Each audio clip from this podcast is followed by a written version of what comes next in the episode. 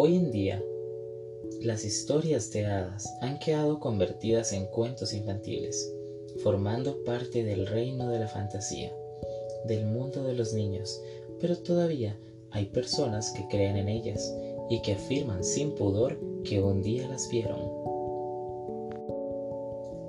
Las hadas son espíritus femeninos de la naturaleza, seres que viven en nuestro mundo, pero en un plano diferente.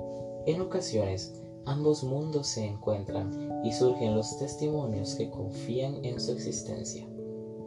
Unos nos hablan de las islas mágicas, otros de pueblos desconocidos bajo las colinas.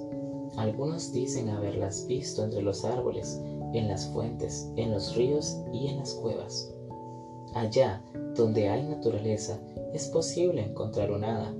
Se alejan de la civilización, se ocultan en la maleza. Un rumor de hojas en medio del bosque puede ser su etéreo paso.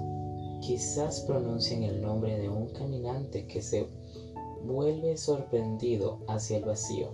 Siente una mirada por la espalda, pero se gira y nadie le sigue.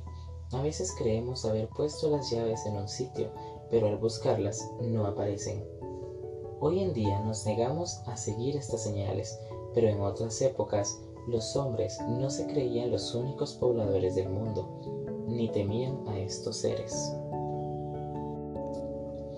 Los celtas ya creían en las hadas, por lo que Irlanda, Gales, Gran Bretaña, Escocia, la Bretaña francesa, Galicia y Asturias conservan todavía relatos de hadas, e incluso hay lugares en los que se percibe su presencia.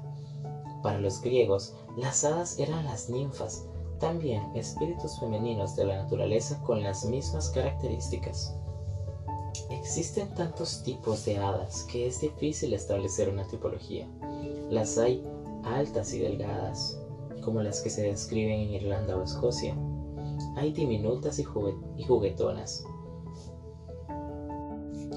Otras son hermosas y pacíficas, como las asturianas o las damas blancas europeas. Otras son de belleza turbadora, inquietantes y peligrosas, como las damas verdes francesas. Las hay niñas, ancianas, buenas y malas, tristes y alegres. Hay miles de matices, y su trato depende de la actitud que adoptemos con ellas, ya que las hadas tienen unas cuantas leyes íntimas que no permiten que nadie transgreda.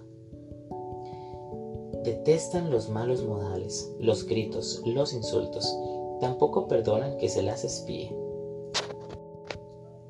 Consideran que la naturaleza forma parte de todos, así que rechazan el sentido de la propiedad.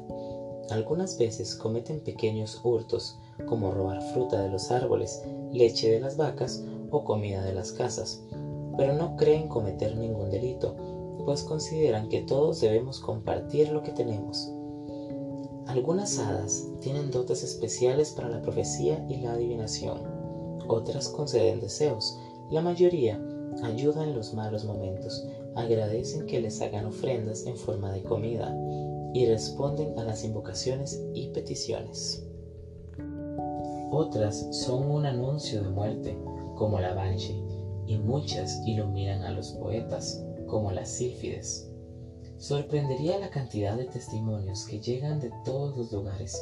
Las han visto en Noruega, en el Mar del Norte, en Cerdeña, en Italia, en el Mar Mediterráneo, en Europa Central y en Europa del Este, España, Francia, Irlanda, en tierras británicas, en las reservas indias. Han percibido su presencia en bosques frondosos, en ríos y mares, en fuentes y lagos, en la lluvia y en la neblina, en los desprendimientos de tierra y en la formación del arco iris. No sabemos si las hadas existen, pero por si acaso, procuremos no hacerlas enfadar, siguiendo sus reglas, sobre todo en las noches de los cambios de estación, pues las leyes mortales quedan derogadas y los seres de la naturaleza penetran en nuestro mundo. Debemos contar un cuento siempre que nos lo pidan. A las hadas les gusta escucharlos y evitar hacer daño a la naturaleza. Recordemos que el hombre no es el único ser que tiene derechos en este mundo. Nunca debemos llevarnos la última fruta de un árbol ni ensuciar los ríos. Si cumplimos todas estas normas y mostramos cada mañana nuestra mejor sonrisa, quizá algún día tendremos la suerte de ver un hada. Y si no la vemos, al menos nos quedará la satisfacción de haber colaborado en construir un mundo mejor.